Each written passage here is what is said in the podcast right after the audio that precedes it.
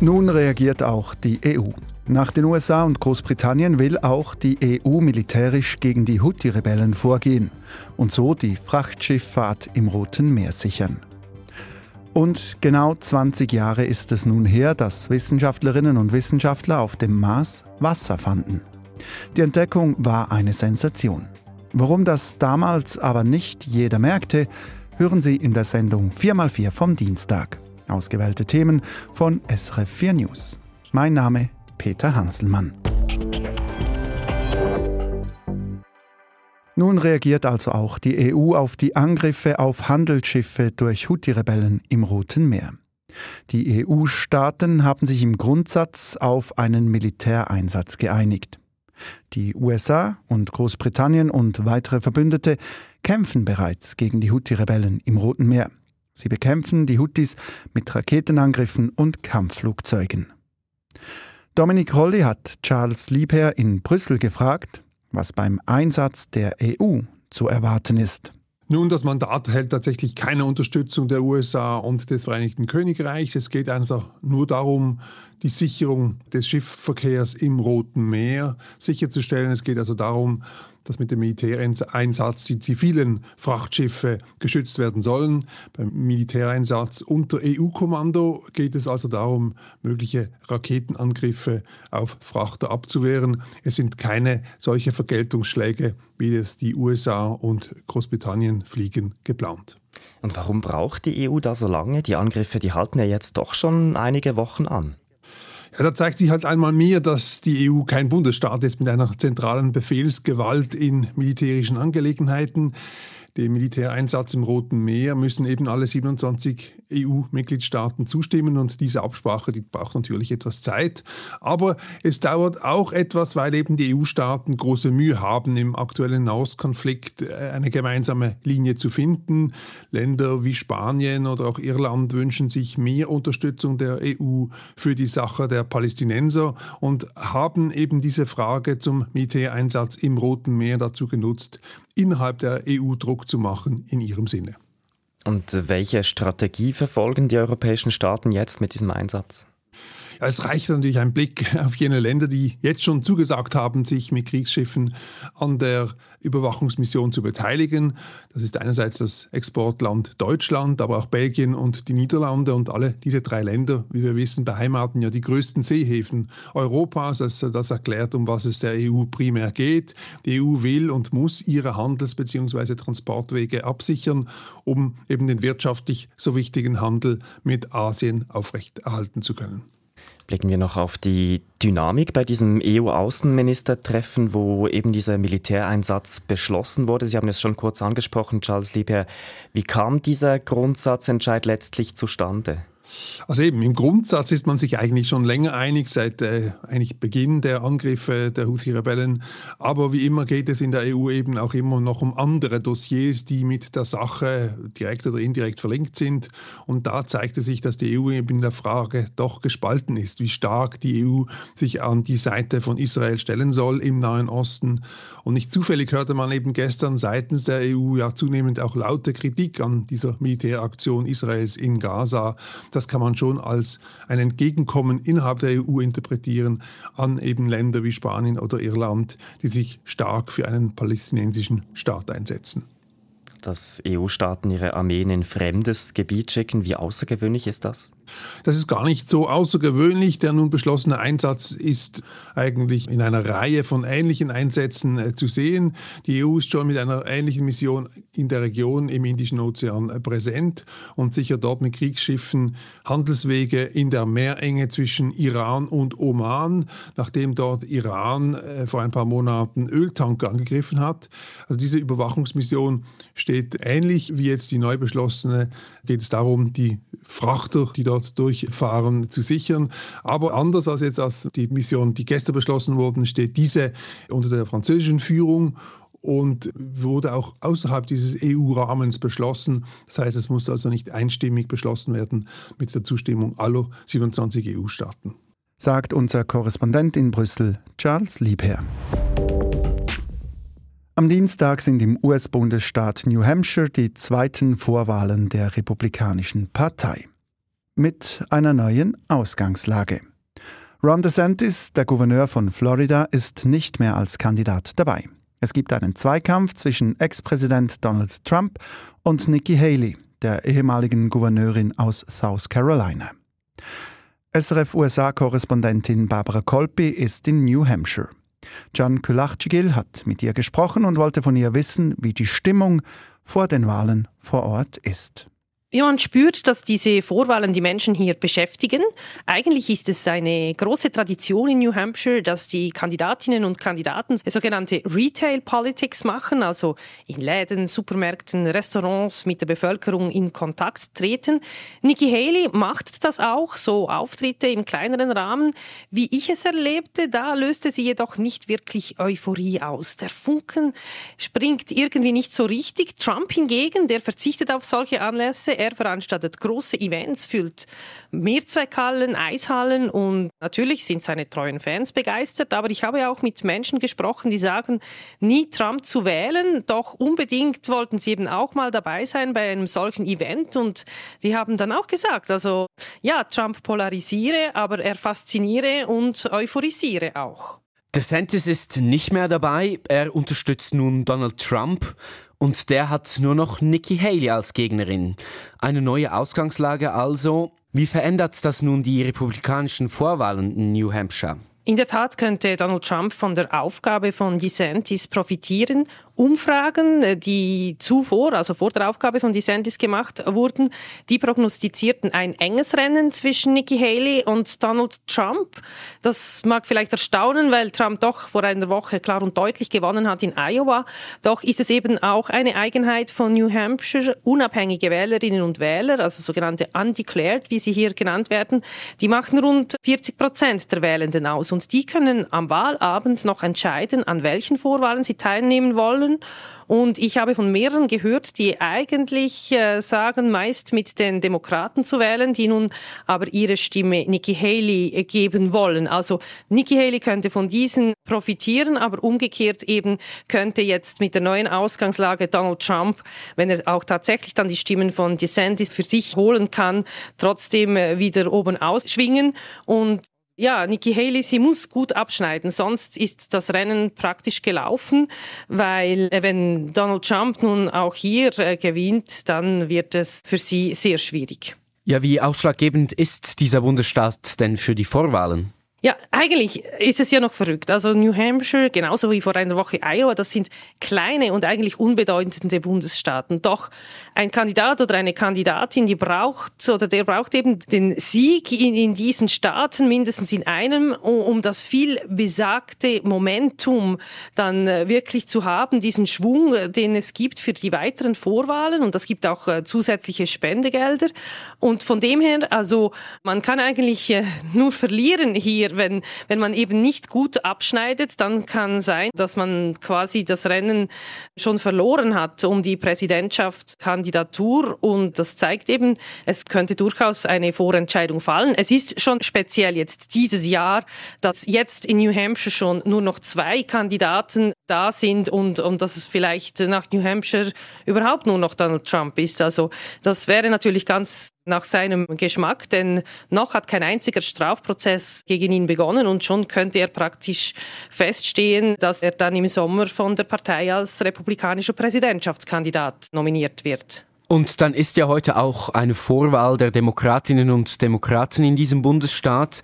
Eigentlich wollte man ja aber erst im Februar mit den Vorwahlen der Demokratinnen und Demokraten beginnen. Was hat es damit auf sich? Ja, offiziell ist es so. Die ersten Vorwahlen, die offiziellen ersten Vorwahlen der Demokraten sind Anfang Februar in South Carolina. Das hat die nationale Parteispitze so festgelegt. Nicht zuletzt auch, weil South Carolina ein viel vielfältigerer Bundesstaat ist, als es New Hampshire ist. New Hampshire, New England, das sind über 90 Prozent Weiße, die hier wohnen und weniger repräsentativ als eben South Carolina. New Hampshire führt jetzt quasi einen Sonderzug, also die einfach die Partei des Bundesstaates und das hat zur Folge, dass Joe Biden auch nicht auf den Wahlzetteln steht. Er hält sich an die nationalen Vorgaben. Und es sind nur unbedeutende Kandidaten, die für den späteren Verlauf der Vorwahlen der Demokraten keinen Einfluss nehmen werden, wie ein Gene Phillips oder eine Marianne Williamson. Die suchen hier Aufmerksamkeit und ja, die werden natürlich Stimmen holen, aber es gibt eben offiziell auch gar keine Wahlkampagne von Joe Biden oder der Demokratischen Partei. Es gibt eine Gruppe von Fans, wenn man dem auch so sagen kann, von Joe Biden, Aktivistinnen und Aktivisten, die macht sich stark dafür, dass man dennoch den Namen des amtierenden Präsidenten auf den Wahlzettel schreibt. Aber wirklich relevant ist der Ausgang dieser Wahl nicht. Und man kann eben nicht einmal sagen, dass sie ein Gradmesser für Joe Biden sei. Sprechen wir noch kurz über diese Gegenkandidierenden. Angenommen, Sie machen in New Hampshire eine enorm gute Falle, könnten Sie beiden theoretisch doch noch gefährlich werden?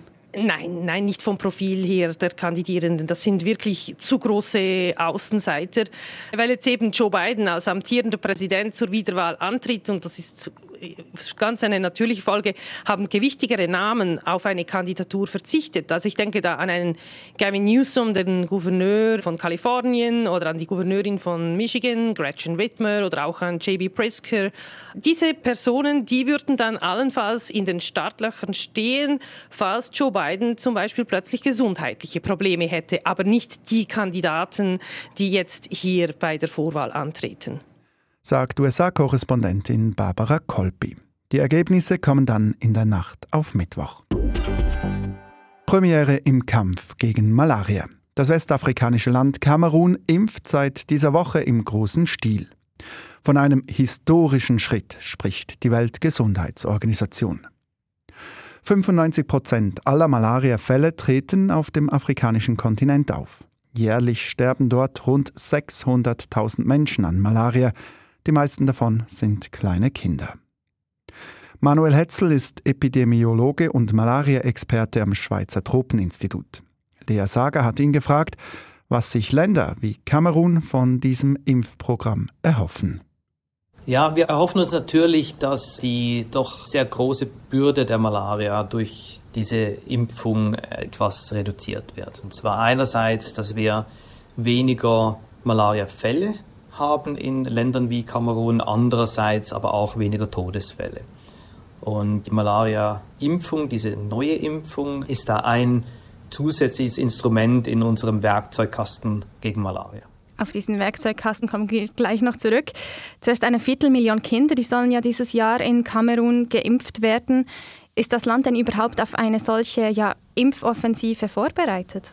Ja, ich denke, in einem Land wie Kamerun ist die größte Herausforderung natürlich, dass die Kinder in den Gebieten, wo das Malaria-Problem wirklich am größten ist, dass die Kinder dort erreicht werden.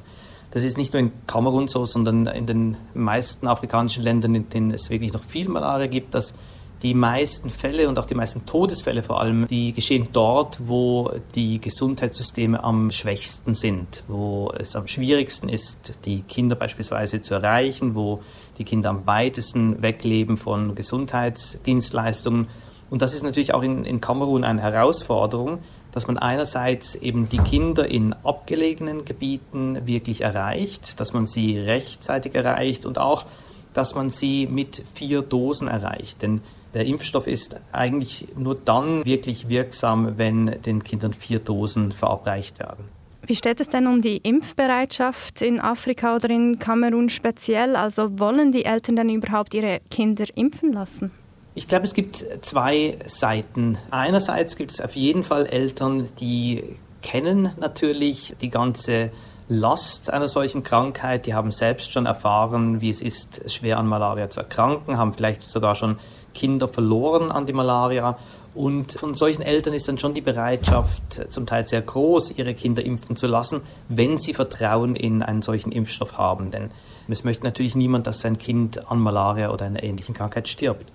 Auf der anderen Seite ist es natürlich auch so, dass einerseits auch in Afrika ähm, sich gewisse Verschwörungstheorien manchmal relativ schnell ausbreiten. Andererseits ist es wie bei uns auch so, dass wenn Menschen nicht genug wissen über eine solche Impfung, dass man dann eher skeptisch ist. Und es ist deshalb wirklich auch ganz wichtig in solchen Programmen, dass transparent und offen und ehrlich kommuniziert wird, was eben eine solche Malaria-Impfung erreichen kann, was die äh, Vorteile sind, wenn ein Kind geimpft wird und was die Impfung vielleicht auch nicht kann.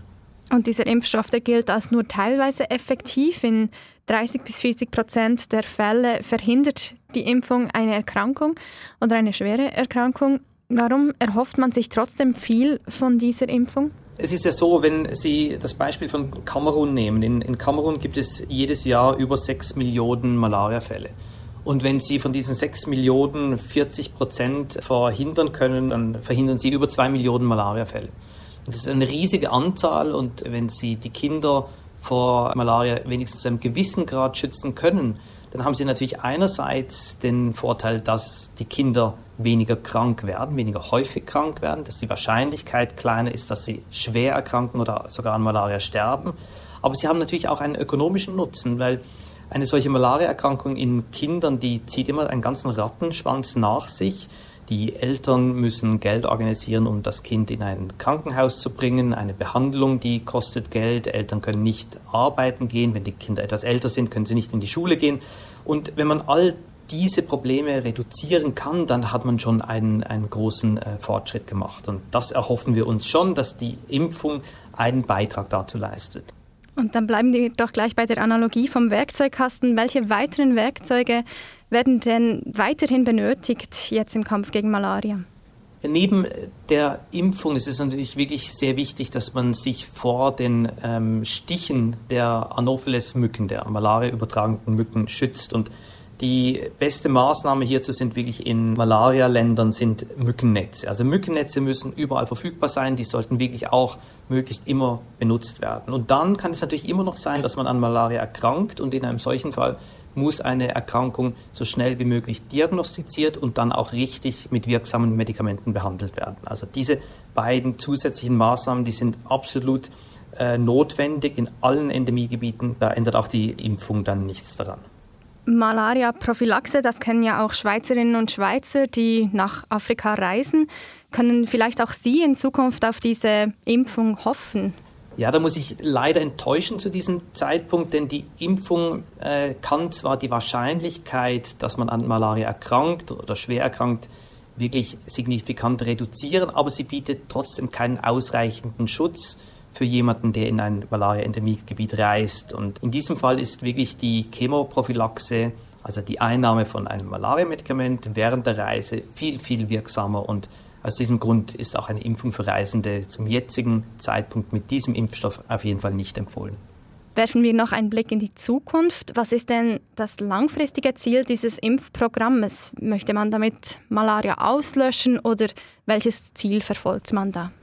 Man verfolgt eigentlich äh, zwei Ziele. Man verfolgt einerseits wirklich das Ziel, dass man an den Orten, an denen Malaria noch immer das größte Problem ist, dort, wo die allermeisten Kinder sterben, also in Ländern in Afrika wie beispielsweise Nigeria, die Demokratische Republik Kongo, Mosambik, aber auch Kamerun oder Tansania, dass in diesen Ländern wirklich die Last der Malaria abnimmt, dass es weniger Fälle gibt, dass es weniger Sterblichkeit gibt. Und das wiederum ist natürlich ein Beitrag an das, ja, das übergeordnete Ziel letztendlich, die Malaria auf der Welt wirklich auszurotten. Und für diese Ausrottung weltweit, da reicht unser Impfstoff nicht, da reichen wahrscheinlich wirklich all diese Werkzeuge, die wir im Moment haben, noch nicht aus, aber der Impfstoff ist ein ganz wichtiges zusätzliches Instrument, wenn wir es möglichst weit verbreitet anwenden können in den Ländern, in denen Malaria wirklich noch ein sehr großes Problem ist für die Bevölkerung. Sagt der Epidemiologe und Malaria-Experte Manuel Hetzel vom Schweizerischen Tropeninstitut. Auf dem Mars gibt es Wasser und damit vielleicht auch Leben. Der Beweis für diese Erkenntnis ist heute Dienstag genau 20 Jahre alt. Am 23. Januar 2004 sandte die europäische Raumsonde Mars Express die Botschaft auf die Erde. Das war damals eine Sensation, sagt Wissenschaftsredaktorin Katharina Boxler im Gespräch mit Dominik Rolli. Ja, es war eine Sensation, nur hat es nicht gerade jeder sofort gemerkt. Es hat nämlich kaum jemand damit gerechnet, dass ausgerechnet die Europäische Raumfahrtorganisation ESA solch einen Coup landet. Die ESA hatte nämlich eine Pechsträhne hinter sich. Sie hat zum Beispiel den Kontakt zum Marsländer Beagle 2 verloren. Und daher war auch kein einziger Fernsehsender vor Ort und hätte von dort irgendwie live berichtet. Und auch die ESA selber hat den Erfolg ziemlich unterverkauft. Da gab es zuerst viele Reden und dann erst war eben die Rede von Eis auf dem Mars. Und erst nach der Medienkonferenz hat es dann der Öffentlichkeit so langsam gedämmert. Wow, das ist ja wirklich eine Sensation. Und für den Mars-Orbiter Mars Express war es sogar eine auf den ersten Blick. Der ist nämlich kaum in die Umlaufbahn um den Mars eingebogen. Da hat er schon gesehen, also über den Südpol flog, da unten hat es Wassereis. Was ist denn seither passiert in der Forschung in diesen 20 Jahren? Ja, einiges. Also zum einen hat es weitere Missionen gegeben, die gezeigt haben, dass es auch am Nordpol Eis hat. Und nach und nach hat man auch kleinere Eisflächen gesehen, zum Beispiel in Kratern. Und dann vor fünf Jahren ist dann die nächste Sensation passiert. Und zwar hat wieder Mars Express diesmal flüssiges Wasser entdeckt unter einem Gletscher und später noch verschiedene Seen unter einem dicken Eisschild am Südpol. Und erst gerade jetzt vor ein paar Tagen hat die ESA gemeldet, dass auch wieder Mars Express am Äquator riesige Eismassen entdeckt hat, die unter einer sehr dicken Staub- und Ascheschicht versteckt sind. Warum ist denn die Suche nach Wasser überhaupt so bedeutend?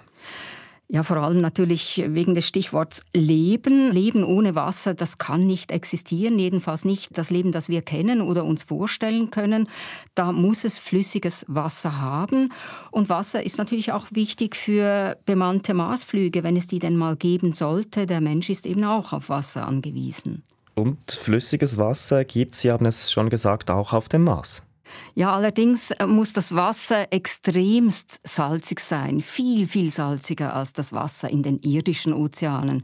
Es ist nämlich extrem kalt unter dem Eis des Mars, bis zu minus 70 Grad kalt und bei solchen Temperaturen, da wäre normales Wasser gefroren. Wasser in einem Supersalzsee aber eben nicht, das kann flüssig bleiben. Und dieser extrem hohe Salzgehalt, der ist aber für Leben ziemlich ungemütlich und auch die Temperaturen von minus 70 Grad sind nicht gerade lebensfreundlich. Nach heutigem Wissen gibt es keine Organismen, die unter solchen Bedingungen und zusätzlich noch ohne Licht und Sauerstoff existieren können. Allerdings muss man sagen, dass es schon auch auf der Erde sehr extremophile Eizelle gibt oder Hefepilze, die extrem viel aushalten. Und es könnte also sein, dass es zumindest früher auf dem Mars einfaches Leben gegeben hat. Jetzt hört man ja immer wieder, der Mars habe im Laufe der Zeit einen Großteil seines Wassers verloren. Was hat es damit auf sich? Ja, das ist tatsächlich so. Der Mars war nicht immer eine planetarische Wüste, wie wir ihn heute sehen. Das zeigen die riesigen Flusstäler und Seebecken auf der Oberfläche des Mars, die heute komplett ausgetrocknet sind. Früher, also sehr viel früher, vor etwa 3,8 Milliarden Jahren, hat der Mars eine dickere Atmosphäre gehabt und auch höhere Temperaturen, so dass es große Mengen an flüssigem Wasser gab auf dem Mars, also in Flüssen, in Seen und wahrscheinlich hat es dort auch einen großen Ozean, der etwa einen Drittel des Mars bedeckt haben dürfte. Weil dann die Atmosphäre mit der Zeit aber immer dünner wurde, hat der Mars sehr viel Wasser über die Atmosphäre verloren. Und dann hat es auf dem Mars auch viel Ton. Und das ist ein Gestein, das sehr wasserhaltig ist. Es ist also gut möglich, dass ein Großteil des Marswassers, das früher eben flüssig war, heute chemisch in festem Tongestein gebunden ist. Richten wir unseren Blick noch etwas weiter ins All. Katharina Boxler, was weiß man eigentlich über Wasser auf anderen Planeten außer der Erde und dem Mars?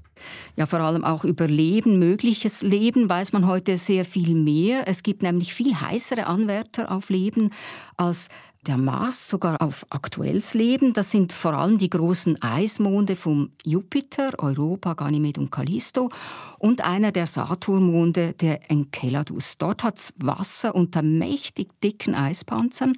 Da ist das Wasser und mögliches Leben geschützt vor der kosmischen Strahlenhölle. Auch das ist wichtig oder Leben erträgt nicht sehr viel Strahlung. Und im salzhaltigen Wasser des Enceladus hat es zum Beispiel sehr wichtige chemische Zutaten, die Leben braucht, wie zum Beispiel Kohlenstoff, Sauerstoff, Schwefel und Phosphor. Phosphor ist zum Beispiel wichtig für die Bildung der Erbsubstanz oder die Energieumwandlung in den Zellen, aber auch für die Gerüste der Zellen und vieles mehr. Und etwas ganz Wichtiges. Es hat im Salzmeer tief unten, im Salzmeer des Enceladus, noch etwas Wichtiges, nämlich heiße Quellen. Und genau an solchen heißen Quellen tief unten an den Ozeanböden ist vermutlich auf der Erde vor über dreieinhalb Milliarden Jahren mit einfachsten Einzellern das erste Leben entstanden. SRF Wirtschaftsredaktorin Katharina Boxler zum Wasser auf dem Mars, das heute Dienstag vor 20 Jahren entdeckt wurde. Und das war die Sendung 4x4 vom Dienstag. Ausgewählte Inhalte von SRF 4 News. Die Sendung wurde am Vormittag aufgezeichnet. Aktuell auf dem Laufenden bleiben Sie bei uns im Radio halbstündlich mit den Nachrichten oder rund um die Uhr online auf srf.ch oder mit der SRF News App. Hier geht es nun weiter mit dem Neuesten aus der Schweiz und der Welt. Am Mikrofon verabschiedet sich Peter Hanselmann.